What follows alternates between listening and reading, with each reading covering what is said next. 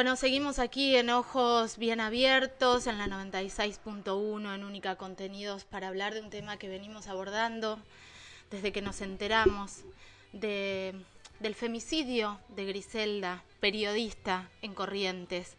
Eh, muchas vueltas, eh, muchas dudas, mucha confusión y sobre todo mucha preocupación. Estamos en comunicación telefónica con Claudia Acuña integrante de Periodistas Argentinas, colectiva que impulsó junto a otras organizaciones em, una conferencia de prensa y hasta viajaron a Corrientes para eh, apersonarse y hablar sobre este tema y entender qué es lo que estaba pasando. Un femicidio de una periodista y una detención arbitraria a un periodista, su expareja. Claudia, buen día, Caro te saluda. ¿Qué tal, Caro? Muchas gracias por darnos este espacio. Vos sabés que es muy importante hoy en día no olvidar a Griselda y seguir de cerca el tema. Así que te lo agradecemos especialmente eh, porque necesitamos pensar qué está pasando también con este caso y, estamos preocupadas porque no sentimos que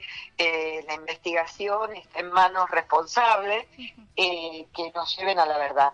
Y estamos hablando, como bien dijiste vos, de un crimen atroz, brutal, y además del armado de una causa periodista al que acusaron de femicidio y lo tuvieron incomunicado durante cinco días, que era la voz más cercana a Griselda que podía además expresar públicamente una mirada sobre la causa que de la que es muy diferente a la hipótesis que está trabajando hoy la justicia, ¿no? Tremendo lo que estás lo que estás contando, Clau, y, entendamos un poco que en, en, cualquier crimen de estas características, las primeras horas son vitales para recabar información, para tener las voces que se necesitan, y en este caso claramente se silenció la voz más cercana. Tal cual, no solo se silenció, sino que cuando nosotros fuimos a Curuzú con Nancy Pasos en una misión de todos periodistas argentinas, que es una red de casi 120 eh, colegas, eh, con la que compartimos toda la información, porque fuimos ahí a buscar información fidedigna y de primera mano, porque notábamos que, bueno, esto empezó mal, empezó como un suicidio, luego sigue como un femicidio, y nosotros entendíamos que, eh, no estaba claro por qué estaban deteniendo, con qué pruebas estaban deteniendo también a este periodista y que entonces si se estaba investigando mal, el asesino de Griselda estaba suelto, como de hecho evidentemente teníamos razón. Nosotros en la conferencia pedimos que el elemento clave era buscar el teléfono perdido de, de, de Griselda, que además tenía todas sus fuentes de información, y efectivamente fue así eh, cuando, eh, digamos, buscaron el teléfono en la nube, porque no tenían, digamos, ninguna justificación para decir que no se podía acceder al contenido, porque el contenido se puede acceder. No lo habían buscado hasta que nosotros no hicimos la conferencia.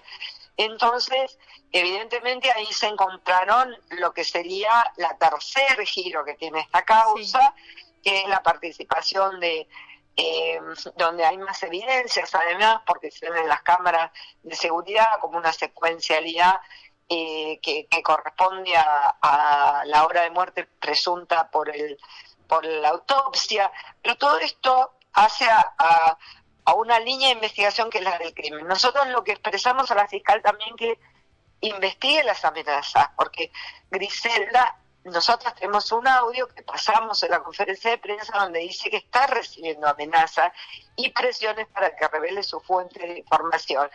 Y un delito no quita al otro delito. Totalmente. O sea, en, eh, en la cara la fiscal nos dice que no hay nadie en la investigación que haya denunciado amenazas. Y yo le digo, sí, Griselda, está la voz de ella diciendo eso. Entonces, evidentemente, hay muchas contradicciones. La actuación de la fiscal es una fiscal muy joven que está subrogando, su primer caso grande, se nota que está presionada, que le excede, y la verdad que te dice una cosa y a los cinco minutos la contraria en la cara, eso te lo puedo asegurar. Fuimos dos personas que vimos claramente como, por ejemplo, de pedir por favor que no se diga absolutamente nada sobre el hecho de que Griselda extorsionaba y ayer estaba en contándolo ella, o sea, y a su eh, y a su vez los investigadores nos dicen no hay nada en la causa, no hay ningún audio que diga, si no me das plata, te escracho.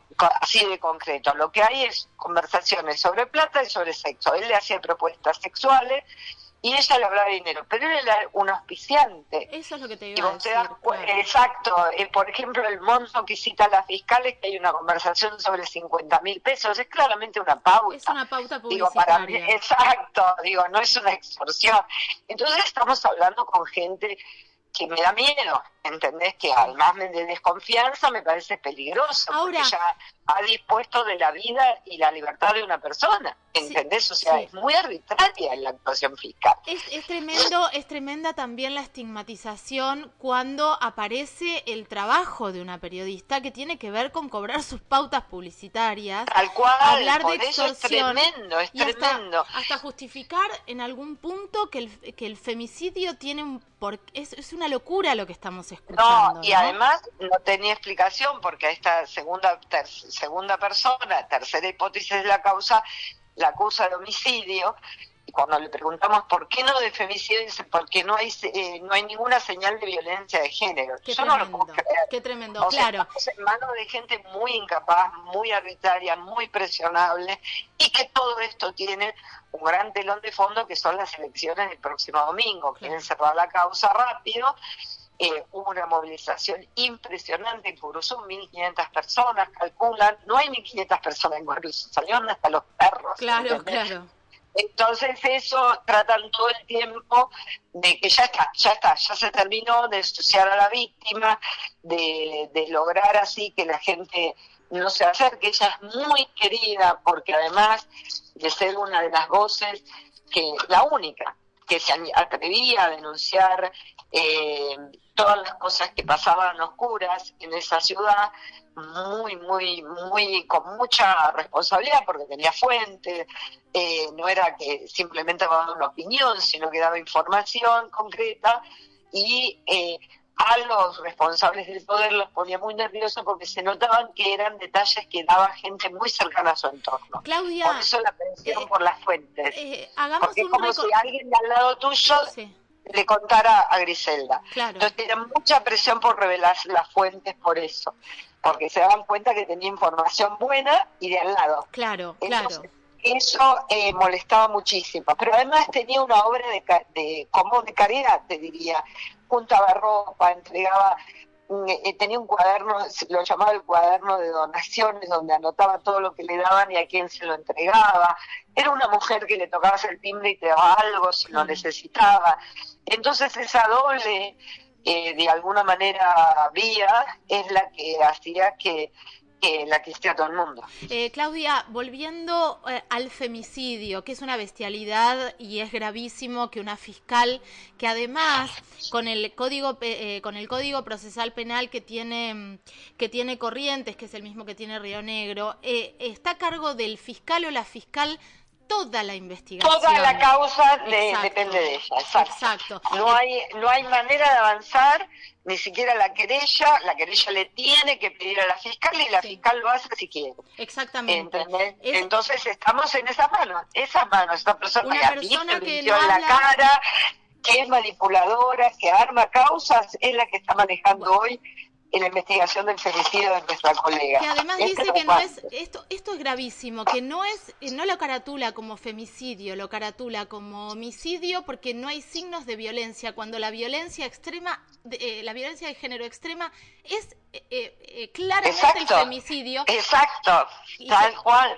Hay índices clarísimos pero yo no puedo viajar a Cursó a darle lecciones a una fiscal, eso es el Poder Judicial. Totalmente. Eso es este Poder Judicial. Totalmente. Entonces vos pones una persona incapaz a investigar, ¿por qué? Porque no querés investigar. Es claro. Eh, Claudia, Entonces, ¿cómo está hoy? ¿Cómo está hoy la causa? Digo, esta persona está detenida, que es una tercera Está detenida, ya le formularon la imputación porque el Código Procesal implica que tiene tres días la fiscal para presentarlo. No es el juez como era antes y diez días, sino es la fiscal. El juez avala el pedido, obviamente lo avaló. Ahora lo que están esperando es que más o menos miércoles o jueves estarían eh, teniendo los resultados de ADN, porque por suerte Griselda dejó mucha información. Era muy buena periodista, evidentemente. Y ella tenía mucho material debajo de las uñas y, pedazos de pelo, o sea, luchó para defender su vida.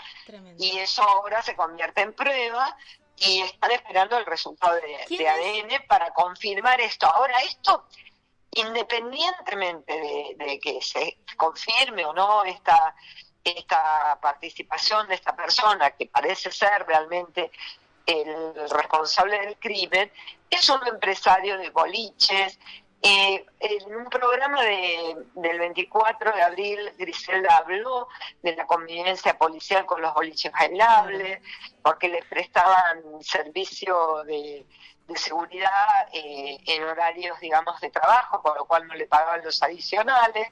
Ella había hecho una campaña sobre este tema y logró, por ejemplo, que la policía de Monte Casero cobre por, por los adicionales que hacían los boliches, ¿no? Como parte de su trabajo, de como se hace con los eh, partidos de fútbol, digamos, em, que pagan un adicional y no es como vos de 7 a 8 vas a la puerta de la cancha de Boca. Bueno, acá pasaba que sí, hacían eso y por supuesto con arreglo con con lo cual quedaba la ciudad sin policía porque estabas cuidando los boliches eh, entonces, evidentemente fue un tema de su investigación, boliches y policía. Eh, entonces, si esto va a quedar acá, eh, va a quedar por la mitad. Claro, claro, porque lo, lo, primero que se hablaba eran las dos vías, ¿no? El femicidio íntimo, cuando hicieron todo desde la justicia correntina para apuntar y para callar al periodista, que era su pareja o expareja, y el eh, femicidio territorial, que es de lo que estamos hablando, porque no... No olvidemos que Griselda, como vos decías, había denunciado a policías, había denunciado a gente de la justicia, era una mujer que no se quedaba quieta, que además contaba con la confiabilidad de todo el lugar, eh, con lo cual se tiene que seguir la línea de investigación por este femicidio territorial, más allá de que el autor eh, físico sea este empresario y que estén las pruebas y que quede condenado por femicidio, porque el otro ya es un delirio, que no lo condenen como femicidio. Ahora, ¿qué, qué le pedimos, qué le exigimos al Estado argentino en este caso? La justicia... Mira, nosotros exigimos que se presente como querellante la Secretaría de Derechos Humanos. Acá tiene que haber otro mirando ese expediente, porque ese otro va a garantizar que haya una mirada que por lo menos no garantice que se cumpla el debido proceso. Claro. Hoy no se está nosotros preguntamos concretamente con qué pruebas habían detenido a Jara. 60 veces se lo preguntamos para que nos quede claro qué pruebas llevaron a la detención. Y acusaron a la persona de femicidio. Terrible. Y las pruebas eran tres. Que había una campera de él en la casa de Griselda. tremendo. Que había habido una relación previa y que el perito forense de la policía había dicho que el crimen, por la hazaña que tenía, tenía algo de personal. Con esas tres cosas solas te, encajaron femicidio. Es ridículo, es Entonces vos te das cuenta que alguien tiene que estar mirando lo que están haciendo eh, para garantizar que haya un debido proceso y que sientan que no lo manejan al modus cursus digamos. Claro. Entonces, por lo menos eso nos dejaría con la garantía de una mirada que tiene que ser imparcial, que tiene que, eh, que tiene que ser además profesional y que ayude a que este, este, estas arbitrariedades tengan un costo, por lo menos, porque hoy no tienen vergüenza, ¿eh? Hoy la manera de actuar es impúdica. Ahora, eh, Claudia. hoy te, dice una cosa, mañana otra, ¿eh? es así. Terrible. Ahora, eh, ¿qué, ¿cuál fue el testimonio? ¿Qué declaró eh, el, periodista que estuvo detenido y que además esto debería tener un costo y una responsabilidad mínimo apartar a la fiscal del caso. Mínimo... Claro, bueno, él dijo que obviamente está indignado y dice que va a ser, va a accionar, todavía no está, no lo desvinculó del caso porque la verdad es que está esperando el resultado de ADN.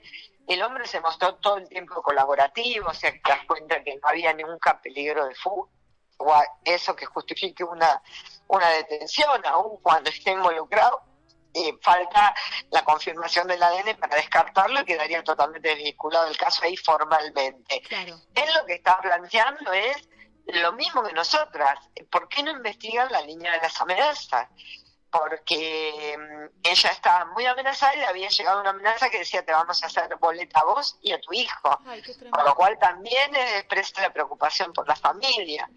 Eh, entonces, vos date cuenta que esa familia quedaron dos chicos chiquitos en el sentido que son pibes que dependían de su mamá, eh, que uno no tiene trabajo, el otro trabaja en un hospital acá en Capital, viajó especialmente, pero se tiene que volver porque no hay licencia paga para esos casos, esas son cosas que tenemos que ver en la práctica, cómo se trastoca la vida eh, con un femicidio no es solamente asesinar a una persona, sino es matar todo toda la familia. Lo hemos vivido con el caso de Lucía Pérez de una manera con Claro, la madre está tirada en estado de shock porque encontró el cuerpo.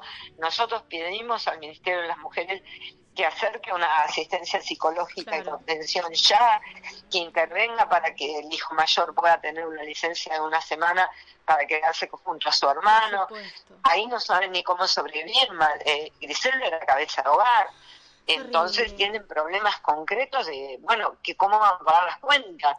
¿Entendés qué vamos a hacer sin mamá? Eso te dice. Terrible. Entonces hay que entender que rápidamente necesitamos que haya respuestas eficaces y a tiempo y que se entienda lo, que significa un femicidio en el entorno familiar, ¿no? Hay, posibilidad, eh, hay posibilidad, Claudia, de acceder, digo, al, al poder judicial correntino, ¿no? De, no esta fiscal, para ver si se aparta del caso, si ponen a la fiscal jefe. Ha, ha pasado en mil casos y a veces hasta injustificado. Sí, sí, acá hemos logrado ya a los cinco minutos logró el sindicato de prensa que se aparta la policía local, lo cual, si hoy tenemos podemos hablar de pruebas y de ADN, fue por eso. Claro. Eh, sí, pero nosotros creemos que no alcanza con una charla. Hay que hacer una formulación de querella y que esa querella pida el apartamento o el cambio de fiscal. Claro. ¿Entendés? Mira, bueno, eso lo tiene que hacer alguien. Eh, la abogada de la familia es de Curuzú, eh, la verdad que todo el mundo en Curuzú está asustado, porque imagínate a que al ver que se pueden comportar así, lejos de, darte garantías, te asusta, ¿entendés? Eh, porque además tienen muchos casos en el mismo tribunal. Entonces tiene límites eh, la querella familiar. Es gravísimo, es gravísimo. Querían, querían dejar preso como un femicida a un perejil, que era su expareja, porque había una campera y por estas cosas subjetivas que son realmente ridículas. Ahora lo que deben querer hacer con esto que están haciendo es, bueno, cayó el empresario, no tenemos manera de tapar el sol con un dedo porque hay cámaras, porque hay testigos, porque hay eh, ADN en las uñas y bla, y quieren cerrar ahí. Eh, lo que tenemos que lograr es que realmente se siga la investigación con el tema de amenazas. ¿La madre eh, testificó?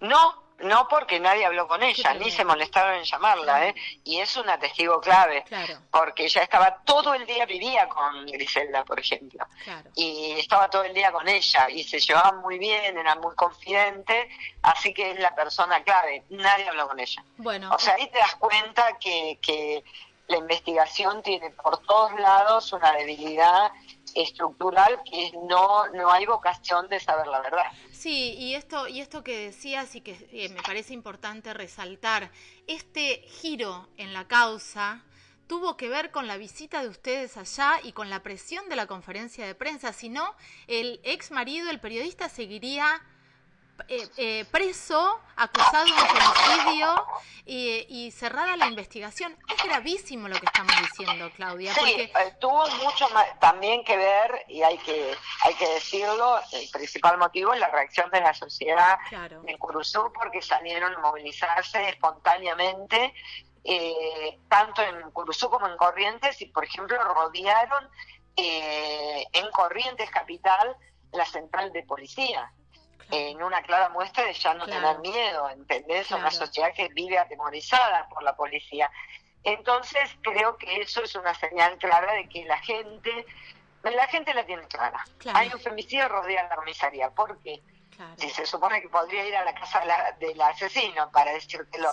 No, no, va a la comisaría, porque ahí se está cocinando cómo se desvirtúa el caso. Claramente, claramente. Entonces, eso la, en, en todas las provincias, en todas las periferias, la tienen clarísima. Acá en Capital tenés que dar explicaciones todavía por, por qué. No entienden que no puede estar implicada en la investigación eh, el, la persona, la, fuerza que va a encubrir la investigación. Y eso el femicida lo sabe, sea por, por motivo que sea, que dispare que eh, la violencia del crimen, tiene garantizada la mirada para el otro lado.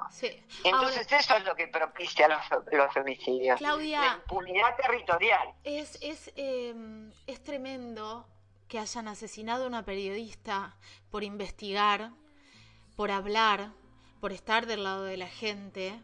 Eh, es tremenda la estigmatización que pretendieron hacer por una pauta claramente publicitaria, hablando de extorsión. Y también hay un dato no menor, si el tipo estaba hablando de sexo, también estábamos hablando de un acoso y de una violencia sexual implícita.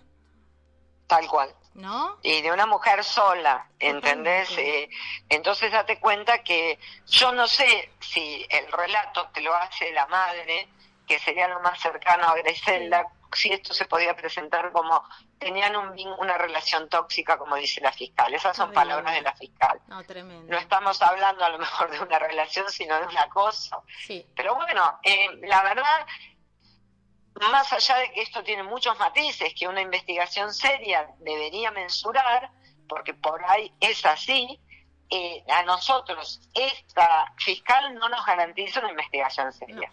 Eso es lo que estamos hablando. Entonces, esta, esta, este caso necesita, por todas estas cuestiones, ¿la acosaba o tenían un vínculo tóxico? Eh, ¿Fue femicidio o fue homicidio? Ponerlo todo en pregunta, pero si las respuestas dependen de una persona que actuó como actuó, estamos fritas. Estamos, estamos en, un, en una trampa enorme porque lo que me pregunto es, bueno, la justicia sin perspectiva de género, una fiscal hablando de esta manera, estigmatizando de esta manera, diciendo que es que no es femicidio porque no había violencia pre digo, un desastre y dónde está la ley Micaela y un montón de cosas que pensamos y de leyes que, que eh, lamentablemente en muchos aspectos y en muchas provincias quedan en letra muerta y depende del fiscal fiscal que te toque, del juez que te toque, de acuerdo al Código Penal, es tremendo. Claudia, vamos a seguir de cerca este tema. Gracias, ese es el compromiso. Vos lo sabés porque sos una persona que realmente importante para, para acompañar y para por tu compromiso y tu claridad y tu pasión. Así que te lo agradecemos. Pero nosotros nos comprometimos, todas las organizaciones de prensa de este país se comprometieron a seguir el caso de Griselda paso a paso y el tiempo que sea necesario. Nuestra mirada va a estar atenta. Esta fue una primera misión va a haber otra si hace falta y vamos a seguir mirando esta causa con todos los ojos, con todo el corazón y hacer sentir a las compañeras que hay un montón de Griseldas en este país que no están solas. Totalmente. Un abrazo enorme, Claudia. Gracias, infinitas. Un abrazo. Chau, chau. Claudia Acuña pasaba por aquí eh, con tantos matices y tantas... Eh, yo no le diría inoperancias porque realmente hay que tener saña para estigmatizar a una víctima de femicidio, a una mujer que hoy está muerta, que fue asesinada, eh, y un periodista que, que pretendieron callar. Eh, hacerle cargo a este femicidio. Es tremendo lo que contó Claudia Acuña. Vamos a seguir de cerca desde aquí, como lo dijimos hace un ratito nada más. Vamos con un poquito de música y enseguida. Oh,